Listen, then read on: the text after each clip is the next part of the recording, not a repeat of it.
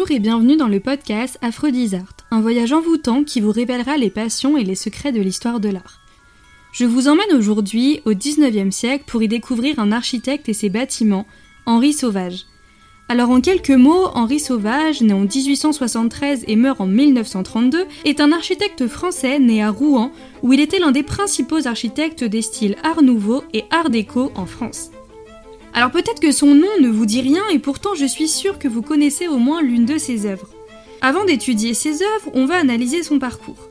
Sauvage rentre aux Beaux-Arts en 1892 et durant les supposées 5 années de sa formation, notre architecte a un tempérament plutôt agité. Il se révolte et considère que l'enseignement est beaucoup trop vieux et produit une approche rétrograde. Il dit s'être formé tout seul par les livres, mais également avec l'aide de maîtres comme Jourdain. Bon, finalement, Sauvage sortira des beaux-arts mais n'obtiendra pas son diplôme. Sa réputation de révolté ne lui permet pas d'avoir le prix de Rome. Bon alors, qu'est-ce que le prix de Rome? Le prix de Rome, c'est une bourse française pour les étudiants en art, initialement pour les peintres et les sculpteurs, et ça, ça a été créé en 1863 sous le règne de Louis XIV. Les lauréats reçoivent une bourse qui leur permet de rester à Rome pendant 3 à 5 ans, aux frais de l'État. Un artiste qui obtient cette bourse se voit assurer un avenir. Durant son séjour, l'artiste doit faire des croquis et des esquisses de Rome et de ses vestiges. Il faut vraiment comprendre qu'au 19e siècle, on est en admiration face à la Rome antique. On part du principe que l'Antiquité, c'est la naissance même de l'art. Si un artiste sait reproduire une statue ou un temple, alors il saura répondre aux commandes de l'État. Ce prestigieux prix a été supprimé en 1968 par André Malraux, alors ministre de la Culture à la suite des émeutes de mai 68, qui ont appelé à un changement culturel. Pour en revenir à Sauvage, celui-ci s'est créé une figure de révolté aux beaux-arts, donc pas de prix de robe. Il va alors se former en marge des codes architecturaux en même temps que l'art nouveau. Pour que vous compreniez bien le lien entre Sauvage et l'art nouveau, je vais d'abord vous expliquer l'histoire de ce mouvement. Si cela vous tente, je pense vous faire un épisode entier dédié à l'art nouveau. Ce mouvement naît à l'aube du XXe siècle dans plusieurs villes en Europe de jeunes architectes et artistes souhaitent se libérer des styles historiques inspirés du passé pour se tourner vers des formes nouvelles et inédites adaptées à la vie et aux usages quotidiens. On a alors une réelle volonté de renouveler l'architecture et les arts décoratifs. De Bruxelles à Vienne, l'art nouveau va se manifester dans l'architecture et principalement dans des édifices privés et commerciaux, mais également dans le mobilier et la décoration intérieure, aboutissant à une œuvre d'art totale. Les artistes décorateurs vont s'intéresser aux objets d'art employant le verre, la céramique, le bois, le cuir, le métal, ainsi que de nouvelles techniques innovantes pour concevoir des pièces aux formes et aux décors renouvelés. L'art nouveau est caractérisé par la nature, ce qui devient l'une des principales sources d'inspiration. On reconnaît alors les lignes courbées, ou dites les lignes coup de fouet, aux motifs inédits, une nature dynamique et en mouvement, et tout ça c'est en lien avec les dernières découvertes scientifiques. L'Art Nouveau, c'est le pur produit de la belle époque qui avait lieu de 1890 à 1914. En France, c'est surtout Hector Guimard qui l'incarne, à travers les bouches de métro dont il est l'architecte, mais aussi avec l'école de Nancy. L'Art Nouveau, c'est aussi les femmes de Mucha, aux cheveux flottants et courbés. Hector Guimard, né en 1867 et meurt en 1942, est l'un des acteurs les plus importants pour ce mouvement. Vous comprendrez d'ailleurs le lien entre Sauvage et Guimard un tout petit peu plus tard. Guimard, c'est un architecte engagé. Son but est de diffuser l'art nouveau à l'échelle industrielle. Il veut faire de l'art nouveau un art populaire et une œuvre d'art totale où la série aura son coût baissé. Il vient à créer un art cohérent et tourne alors le dos à l'éclectisme. L'œuvre d'art totale vise à faire travailler architectes, graveurs et orfèvrerie. Cette œuvre d'art totale a une visée donner accès à l'art pour tout le monde. La grande bourgeoisie apprécie d'ailleurs cette démarche esthétique et morale. Elle a un environnement humain, mais les théoriciens d'Art Nouveau pensent passer à côté de quelque chose. Ils veulent que la classe ouvrière ait accès aussi à cet art. Ils veulent donc produire un art pour tous, un art qui soit accessible, compréhensible, mais aussi financièrement accessible. Mais vous l'aurez compris, créer des pièces par des professionnels et à la main, ça coûte très cher parce que c'est de l'artisanat. Guimard va créer des rampes d'escalier en fonte, ce qui est très sophistiqué, qui est élégant, sauf que le dessin coûte beaucoup trop cher. Bon, alors là, vous allez me dire, mais quel est le lien entre Sauvage et Guimard? Eh bien, Sauvage a été l'élève d'Hector Guimard.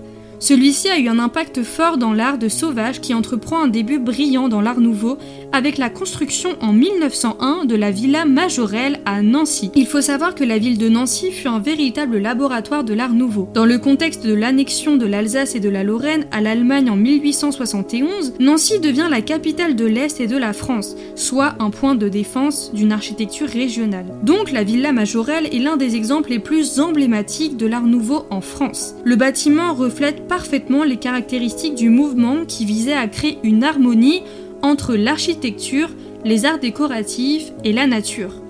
Donc à cela, on reconnaît des formes organiques avec des formes courbées inspirées par la nature, une façade avec des lignes ondulantes, des motifs floraux et des courbes délicates, donnant donc une impression de fluidité et de mouvement. On reconnaît ensuite une ornementation raffinée, inspirée de la flore et de la faune. La villa majorelle est ornée de magnifiques ferronneries, de vitraux colorés et de carrelages décoratifs, tous incorporant des motifs végétaux et organiques.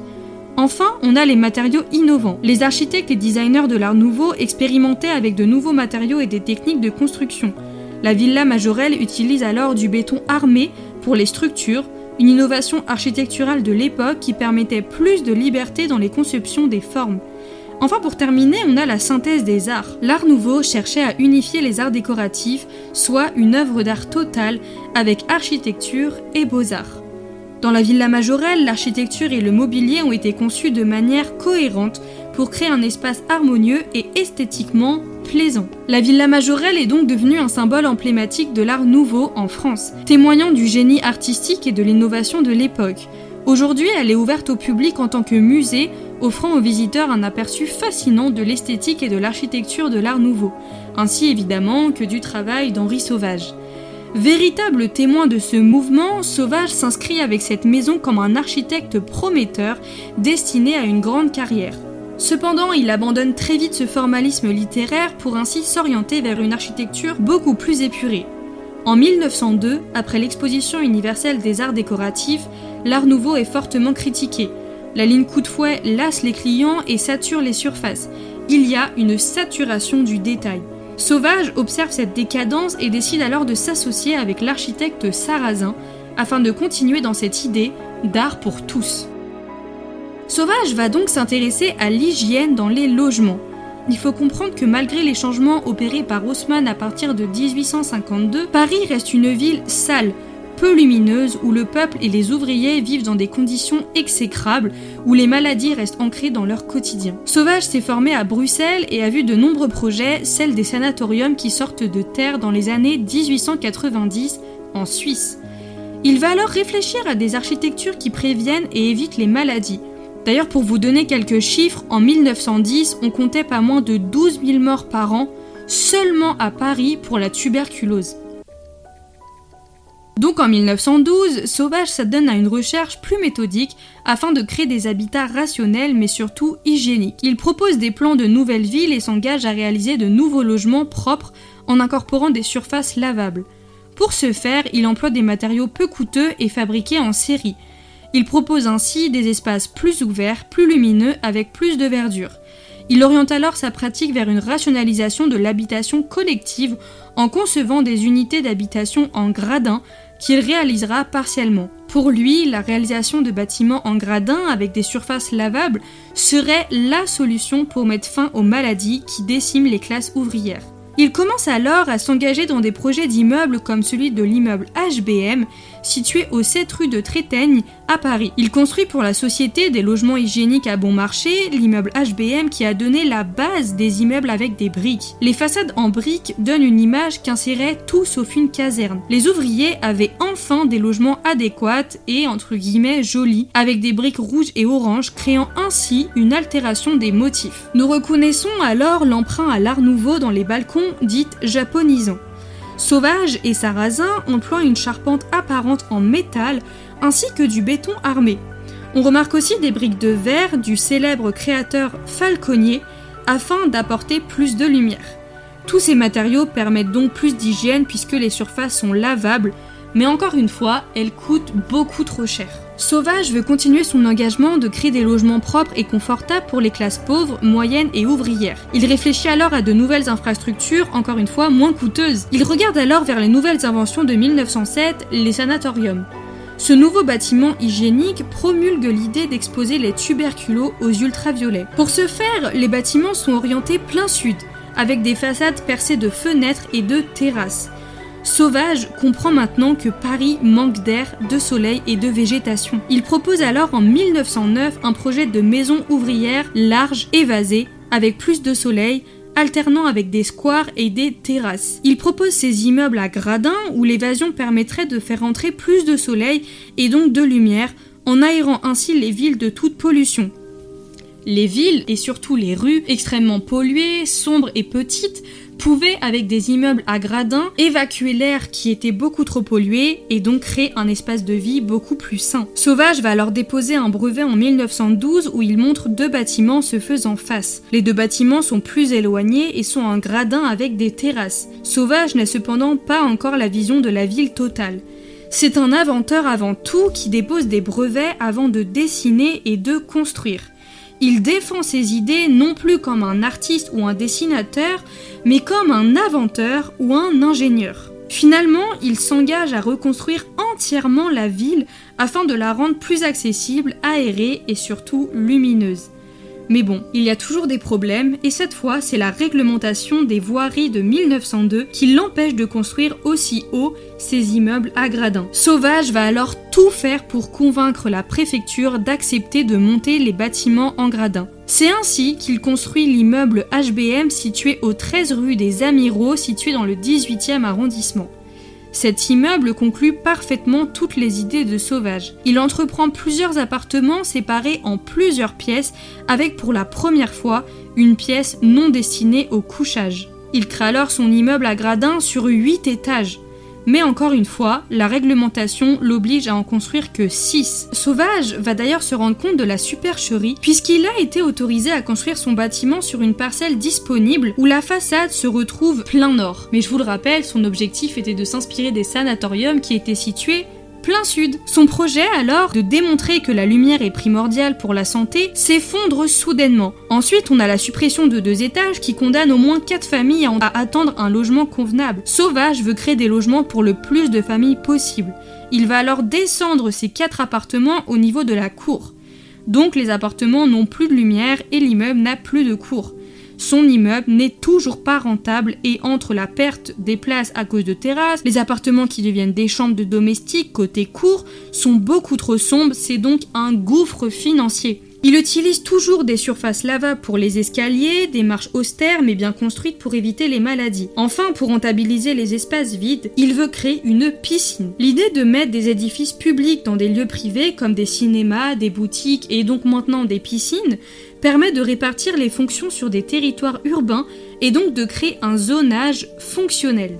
Pour Sauvage, la seule solution envisageable, c'est de construire plus de logements et donc plus haut en ajoutant des espaces verts, des terrasses pour la lumière et ainsi aérer les villes. Il affirme que c'est en agrandissant les rues qu'ils lutteront contre l'insalubrité. D'autant plus que la révolution industrielle a amené encore plus de monde dans les villes et ses alentours. C'est donc en 1912 que Sauvage et Charles Sarrazin créent l'immeuble du 26 rue Vavin à Paris dans le 6e arrondissement. Ce bâtiment a été élaboré à partir du règlement de construction de 1902. Cet immeuble, aujourd'hui réputé comme l'icône des réalisations de Sauvage, ont montré l'importance de la prise en compte des conditions d'hygiène et de la sécurité dans un immeuble. Vous vous rendez donc compte là que c'est venu extrêmement tard. Sauvage a su adopter toutes les contraintes de ce règlement pour créer une architecture entre guillemets novatrice, mais tout en restant esthétique. Cet immeuble à gradins comprend alors 6 étages et est composé d'une façade en béton armé. La particularité de ce bâtiment réside dans l'utilisation de gradins pour créer une impression de mouvement et de profondeur sur la façade. Les étages supérieurs en retrait permettent l'installation de terrasses. Sauvage a donc, malgré les contraintes, su s'imposer en créant des bâtiments nouveaux avec des matériaux durables et peu coûteux, puisque réutilisés grâce aux moules. Ainsi, la fonte, la charpente en métal et le béton armé deviennent sa signature. Sauvage reste tout de même sur son idée d'œuvre d'art totale, puisqu'il demande au célèbre décorateur et ami Francis Jourdain, qui vit dans cet immeuble au sixième étage, de dessiner tout le mobilier. Ce mobilier sera d'ailleurs exposé et cela marquera la fin définitive de l'art nouveau. Ici, le mobilier est simple et sort complètement des lignes coup de fouet. Celui-ci est directement inspiré du mobilier allemand. Ce n'est plus de l'art nouveau, mais cela devient en fait de l'art déco. Sauvage et Jourdain font alors, enfin, une œuvre d'art totale. Mais Sauvage ne s'octroie pas à créer exclusivement des logements. En 1913, toujours avec l'aide de Sarrazin, les deux architectes s'adonnent à la création de bureaux. Nous avons par exemple l'immeuble de bureaux au 35 rue des Mathurins à Paris dans le 8e arrondissement, et donc avec ces immeubles, Sauvage ne s'inscrit plus comme un personnage engagé à construire pour les classes ouvrières, puisqu'il entreprend des immeubles pour des clients aisés. Avec cette reconversion, Sauvage révolutionne encore ses codes avec des façades à 5 fenêtres courbées dites bow window. Il utilise aussi de la pierre qu'il colle sur une structure en béton armé. Ces nouveaux immeubles, qu'il nomme lui-même des buildings, puisque pour lui ces immeubles sont des bureaux tout droit inspirés de modèles américains. Alors non pas pour la hauteur, mais dans la standardisation. Il crée alors de grandes fenêtres larges, une cloison large et non porteuse pour être cassée afin d'agrandir les espaces.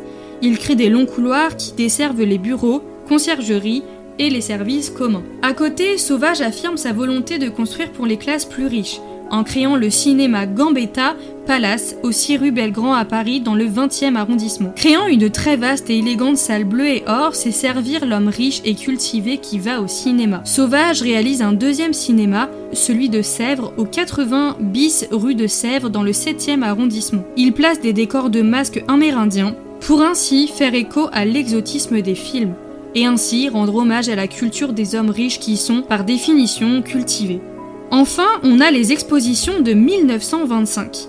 Elles vont le rendre célèbre et le salueront comme l'un des inventeurs de l'art nouveau. C'est avec la galerie des boutiques, dite Galerie Constantine, lors de l'exposition des arts décoratifs en 1925 qu'il se fait connaître. Il crée une structure démontable en bois recouvert de stuc noir et or. Encore une fois, il incorpore des motifs de crosse, de fougères, des fleurs polychromes et des projecteurs lumineux qui éclairent la nuit. Sa structure peut accueillir toutes sortes de boutiques.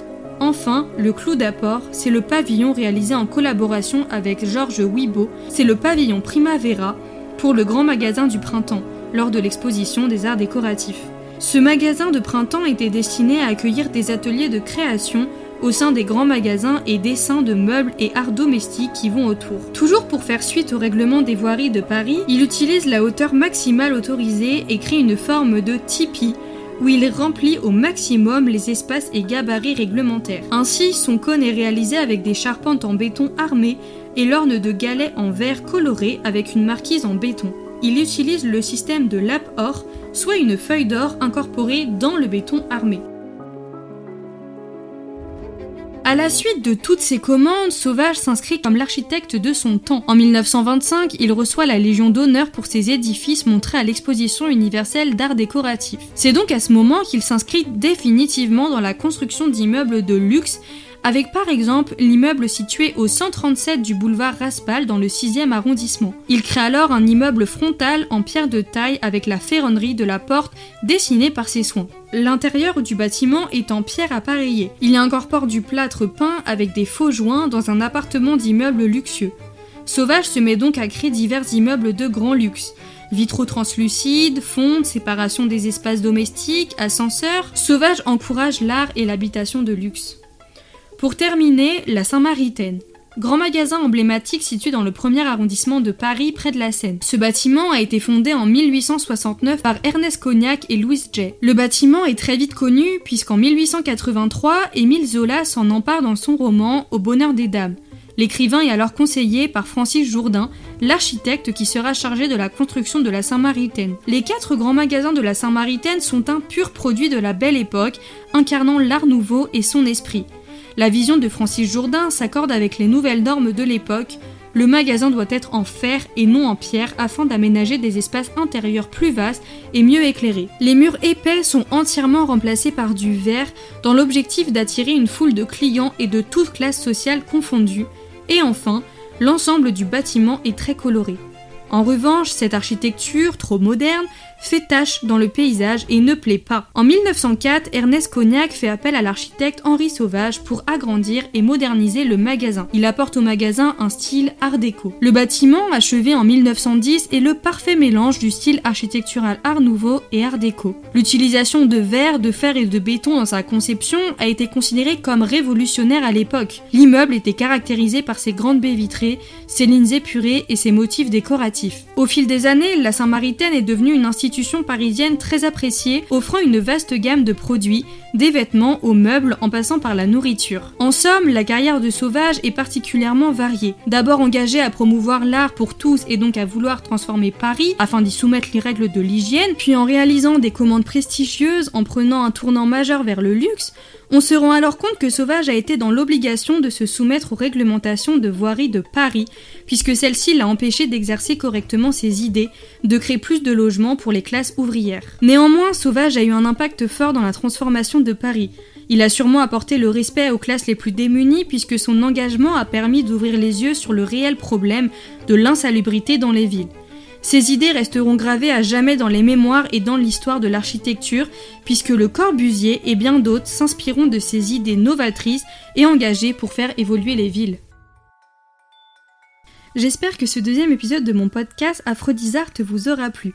N'hésitez pas à me suivre sur mes réseaux sociaux et à partager ce podcast. Je vous donne rendez-vous tous les mardis pour découvrir d'autres sujets et de toute époque. N'hésitez pas à me faire part de vos, vos suggestions. Sur ce, à mardi prochain